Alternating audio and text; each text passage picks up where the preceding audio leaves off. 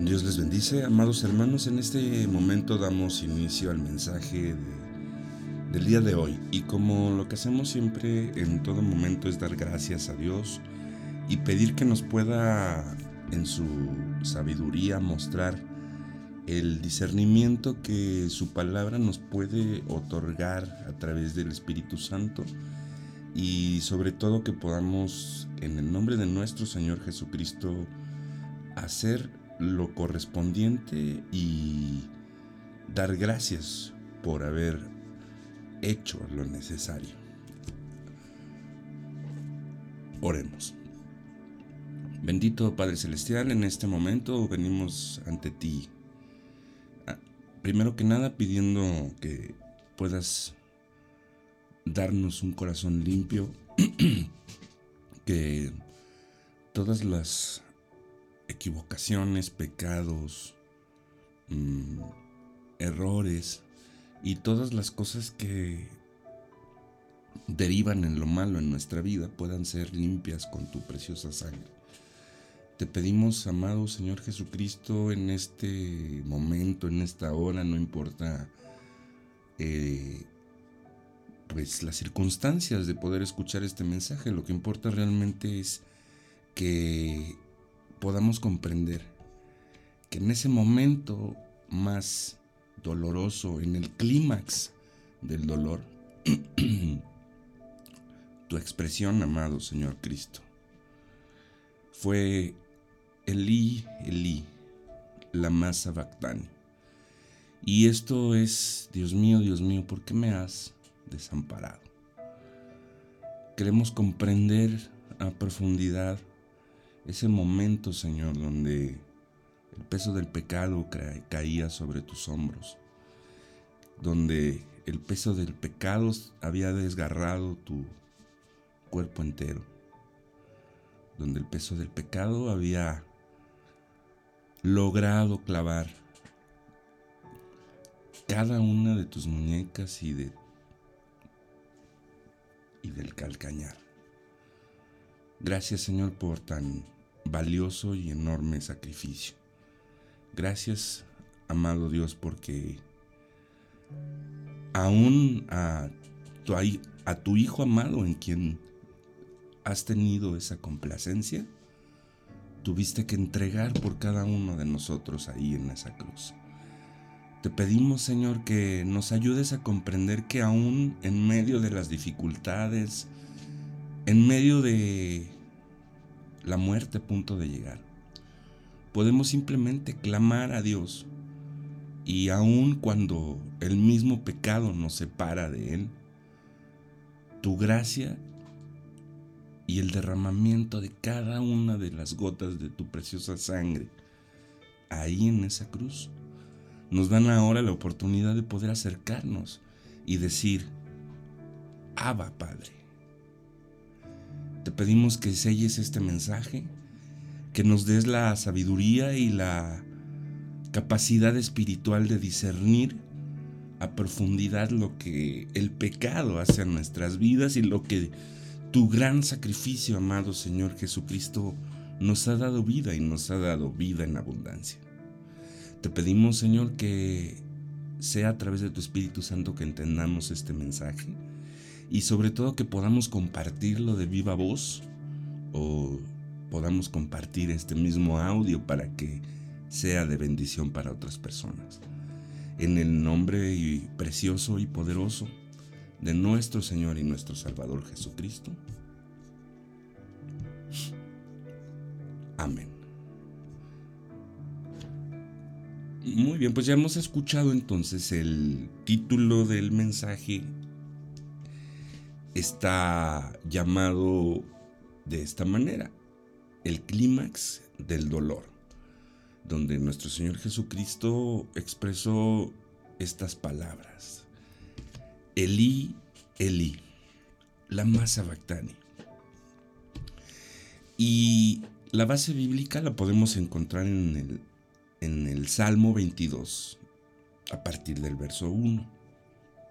Y la palabra de Dios en esta porción dice así, Dios mío, Dios mío, ¿por qué me has desamparado? ¿Por qué estás tan lejos de mi salvación y de las palabras de mi clamor? El, la versión de Mateo 27:46, casi después de, pues podríamos pensar, de muchísimos años después, para nosotros hace más de 2000, que comenzó a escribirse el Evangelio. Y fue precisamente en el momento en que nuestro Señor Jesucristo está en el momento más complicado de su existencia carnal y en el momento más complicado para la humanidad, encarar el pecado y no poder simple y sencillamente pedir que Dios nos libre muchas veces de enfrentar nuestras propias consecuencias o decisiones de lo que tenemos que vivir en nuestra vida. Es ese momento donde ya habían pasado seis horas desde que había sido clavado ahí en la cruz. Eran las tres de la tarde. Recién acababan de dispersarse las tinieblas que habían cubierto la tierra desde el mediodía. Y ahí colgaba nuestro amado Señor Jesucristo, padeciendo por nuestros pecados, el justo por los injustos, dice Primera de Pedro capítulo 3 versículo 18. Ya no resistía el terrible peso de tener que cargar con los pecados de toda la humanidad. En esta situación, él pronunció la cuarta de sus últimas siete frases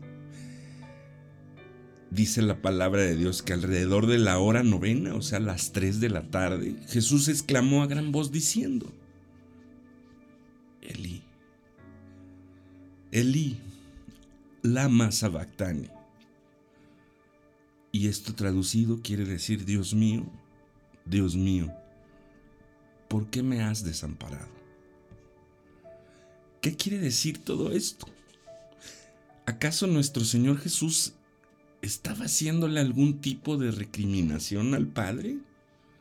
¿Estaba nuestro Señor dejándose llevar por sentimientos humanos en el último momento? Analicemos juntos. Primero, Jesús exclamó a gran voz diciendo, es interesante ver el estado en que se encontraba ahí el Cristo colgado en el madero había tenido que padecer juicios y torturas durante toda la madrugada de aquel día. Había sufrido todo tipo de burlas, vituperios. Su cuerpo había sido desgarrado por los látigos y los látigos con unas especies de garras al final o en la punta de cada una de sus extensiones. Y ahí hasta el momento de ser llevado hasta una muerte y una muerte de cruz. Colgado en un madero, haciéndose maldición por nosotros, como lo dice Gálatas 3:13, tratando de pasar la copa, pero con, el, con la sabiduría o el conocimiento de que era necesario cumplir la voluntad del Padre. Y sobre todo era necesario cumplir la ley porque sin derramamiento de sangre no hay remisión de pecados.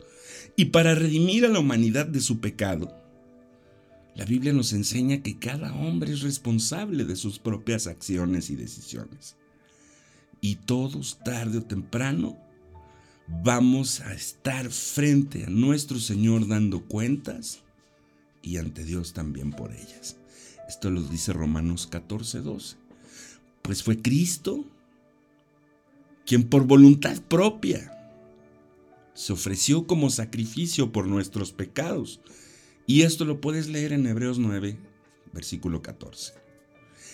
Él tomó sobre sí mismo el castigo que merecíamos por nuestras transgresiones y nos dio la oportunidad de tener vida eterna a través de la fe en Él a pesar del dolor, a pesar del sufrimiento. Cristo no emitió un grito de desesperación, fue solamente una frase de contundente victoria al expresar, consumado es, como lo dice Juan 19:30. Su muerte y su resurrección son la prueba del amor de Dios por la humanidad y de su enorme poder para salvarnos del pecado. Cuando Cristo está exclamando, Dios mío, qué notable declaración y lo que hace más notable es que Jesús no la hace una sola vez, sino que vuelve a repetirla. Dios mío, Dios mío. En el pasaje de Marcos 15:34 vemos que en lugar de usarse la expresión Elí, se usa Eloí. Y esto tiene que ver con una cuestión de manuscritos y en los más antiguos, esta frase está registrada tal como lo indica en Mateo, mientras que en otros posteriores se encontró con esta sutil variante. Haciendo un análisis de lo que venía pasando, podemos inferir que el grito de Jesús decía Elí y no Eloí. Y esto puede verse mucho más claro por el hecho de que en el versículo siguiente, o sea, en Mateo 27, 47, algunos judíos que estaban ahí pensaban que estaba llamando a Elías, es decir, que su confusión es posible que viniera de la similitud que podemos encontrar entre Elí y Elías. O Elisha, cosa que no se daría si Jesús le hubiera dicho Eloí. Dejando a un lado esta cuestión de palabra que usó Jesús, veamos las implicaciones que tiene esta primer parte de la frase. En primer lugar, vemos que a pesar de todo, Él expresa, creo en tu palabra. Y esta frase no es directamente de Jesús, sino que Él la toma de la palabra misma. Lo que dice es ni más ni menos que la cita que planteamos en la base bíblica de Salmo 22.1 este es un salmo mesiánico que relata todo lo que Cristo debía sufrir ahí en esa cruz. Al mencionarlo, Jesús le está diciendo al Padre que a pesar de todo su sufrimiento, Él estaba aún siguiendo en obediencia a la palabra de Dios. Y en ella encontraba regocijo, porque si leemos todo el Salmo, vamos a encontrar cómo finalmente todo ese sacrificio se transformaría en un gozo. Y como todas las naciones se postrarán en adoración a aquel que vino a morir por nosotros, es en esto en lo que se fortalecía nuestro Señor Jesús para seguir adelante con la obra que le había sido encomendada. Aunque ella implicara todo el dolor sobre su propio cuerpo, las promesas del Padre son siempre fieles. Porque Dios no es hombre para que mienta, ni hijo de hombre para que se arrepienta.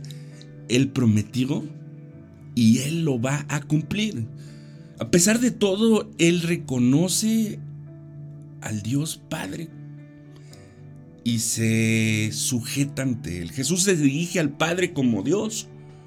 A pesar de todas las circunstancias que estaba pasando, él sigue reconociendo la autoridad que tiene el Padre para hacer su perfecta voluntad y se somete por completo a ella. No importa cuán dura era la situación que Cristo tenía que pasar. Para él, el Padre seguía siendo Dios Todopoderoso. Y eso era algo que nunca cambiaría.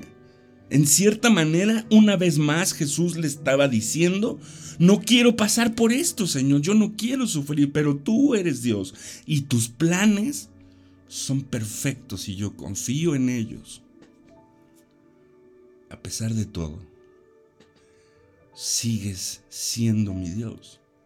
Y es interesante notar que no solo reconoce la autoridad general del Padre, sino que también la reconoce sobre su vida. No solo eres Dios, sino que sigues siendo mi Dios. Eso es lo que entendemos en la expresión mío. A pesar de haber sido abandonado por el Padre, puesto que por sí mismo colgaba el pecado en su propio cuerpo, en ese momento de no sentir su presencia en su vida. Jesús aún seguía creyendo en Él como el único Dios verdadero. Aleluya. Hay una realidad que es esta. Nuestras circunstancias nunca se van a comparar con lo que Jesús pasó ahí en esa cruz. Aún así, podemos tomar esta enseñanza para los tiempos de tribulación que pasemos. Recuerda, en el mundo vamos a encontrar tribulación, pero Cristo venció al mundo. Debemos confiar en Él. Podemos confiar en su palabra. Podemos reconocerlo como el Señor de todo y creer personalmente en Él. Porque aun cuando la peor de las tinieblas se ciña sobre el mundo entero, esa es la fe verdadera. Esa es la fe que salva. El Salmo 46.10 nos llama a mantener la calma. Y simplemente saber que Él es nuestro Señor. Y no importa en qué situación estemos viviendo, Él es nuestro Dios. Y podemos confiar en sus planes que Él tiene para con cada uno de nosotros, porque son planes de bien y no de mal, como lo dice Jeremías 29:11. La siguiente palabra exclamada es ¿por qué? Y en este último tiempo es una pregunta cada vez más frecuentemente escuchada por todos lados. Escucho sobre la tendencia, cristiana de atacar los por qué que podemos llegar a plantearle a Dios. Mucha gente habla de que no tenemos que hablar de por qué es cuando se trata de la voluntad del Señor en nosotros, sino simplemente para qué. Es decir, que podemos buscar entender cuál es el propósito por el cual estamos viviendo esa circunstancia. Esta es una gran verdad, es decir, es muy bueno que podamos buscar el propósito detrás de lo que nos pasa sabiendo que tenemos un Dios soberano y que nada de lo que nos ocurre es una mera casualidad, sino que todo forma parte de su voluntad que es agradable y es perfecta. Dios tiene múltiples propósitos para nuestras aflicciones. Primero, Romanos 8:28 nos dice, y sabemos que para los que aman a Dios todas las cosas ayudan a bien esto es para los que son llamados según su propósito. Este versículo nos muestra que Dios trabaja en todo para nuestro bien y para su propósito, incluso en las situaciones más difíciles y dolorosas. Aunque no entendemos por qué pasan las cosas, podemos confiar en que Dios tiene un plan y un propósito detrás de todo lo que nos pasa al buscar entender cuál es ese propósito, podemos depositar nuestra fe en el autor y consumador de esta. Y a través de desarrollar una relación personal con Él, vamos a encontrar cosas maravillosas y ocultas que no conocemos. Sin embargo, yo no estoy de acuerdo con la desestimación que sufren los porqués. Tú no tienes por qué no pedir sabiduría a Dios. Es Dios quien da a todos abundantemente quienes le buscan y lo hace sin reproche. Esto te lo dice claramente Santiago capítulo 1 versículo 5. Es verdad que debemos entender el propósito detrás de todo lo que nos ocurre. Y esto te lo da el Espíritu Santo a través de poder discernir las cosas que vienen de lo espiritual, pero también es importante hacerle a Dios nuestras preguntas de manera correcta y buscar a través de su palabra la sabiduría que cada situación nos va a regalar por la hermosa voluntad de Dios. Y así como menciona Santiago, Dios da sabiduría a todos aquellos que la piden con fe y sin dudar que la van a recibir. Hebreos 11.1 te explica claramente qué es la fe. Jesús mismo nos enseña en Mateo 7 del 7 al 8. Pedid y se os dará. Pero tienes que buscar y entonces hallaréis. Y una vez que puedas encontrar, debes llamar y entonces se abrirá la puerta. Porque a todo aquel que pide recibe y el que busca halla y el que llama se le abre. Debemos confiar en que Dios tiene todas las respuestas y que podemos acudir a Él con todas nuestras dudas y cada una de las preguntas que nos rodean en nuestra mente. Lo más importante es que tienes que aprender a tener paciencia y sobre todo obedecer la palabra como lo hizo nuestro Señor Jesucristo. De la misma manera, tú también puedes clamar a Dios preguntándole por qué pasan ciertas cosas en tu vida. ¿Por qué tienes que sufrir? Jeremías 33, 3 te dice, clama a mí, dice el Señor, y yo te responderé y te enseñaré cosas grandes y ocultas que tú no conoces. Dios nos muestra en este versículo que Él está dispuesto a escucharnos. Él tiene ya las respuestas a todas tus preguntas. Incluso te puede enseñar cosas que no conoces. Pero es importante que, como lo menciona el texto original, mantengas tu confianza en la palabra de Dios y en su autoridad como Dios. No debes dudar de su amor por ti ni de su plan perfecto para tu vida. Busca la sabiduría que solo viene de lo alto, porque en cada situación tú puedes aprender a confiar en Dios porque Él tiene absolutamente todo bajo su control. Una aplicación práctica de esto es que cuando te encuentres en momentos difíciles o estés pasando por alguna especie de sufrimiento o dificultad, no tengas miedo de clamar a Dios ni te calles la boca o sufras ahí en silencio. Invócale, abre tu boca y grita, Señor, necesito respuestas. Pero tienes que aprender a confiar en que Él estará ahí escuchándote y que en su debido tiempo Él te va a responder en tiempo y sobre todo en forma. Porque muchas veces llegamos a sentirnos desamparados. Y el problema es que Romanos 3:23 nos muestra que todos hemos pecado. Y ese pecado hace que todos estemos alejados de la gloria de Dios y sin posibilidad de reconciliarnos con Él. Todos merecemos la muerte por nuestras iniquidades y esto lo explica Romanos 6:23. Sin embargo, Dios muestra su amor para con nosotros porque aún siendo pecadores, Cristo murió por nosotros. Él tomó su lugar, Él tomó tu lugar y el mío ahí en esa cruz. Tú y yo somos quienes merecíamos estar ahí colgados en esa cruz. Jesús no cometió ningún pecado en toda su existencia, pero se hizo pecado permitiendo ser colgado ahí en ese madero. Y por nosotros lo hizo pecado, dice 2 de Corintios 5:21.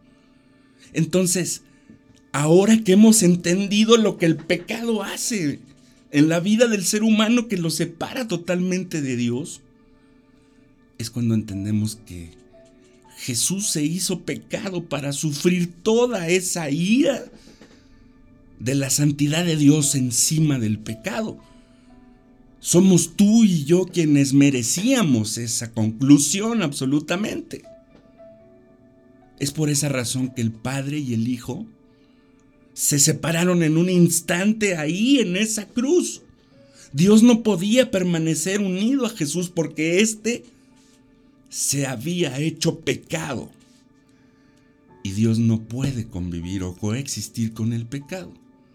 Es por eso que nuestro Señor grita con todo su ser, ¿por qué me has desamparado?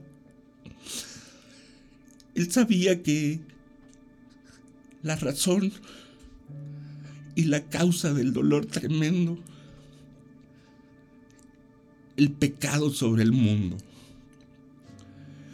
En general, cuando pensamos en Jesús, ponemos nuestra atención en cómo lo torturaron físicamente. Los latigazos, la corona de espinas y cada golpe puesto en cada parte de su ser. El peso de la cruz. Algunos van un poco más allá de eso y reconocen que el dolor físico solo era una parte de su sufrimiento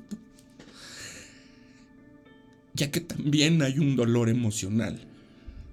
Su propio pueblo lo estaba matando. Sus discípulos lo abandonaron.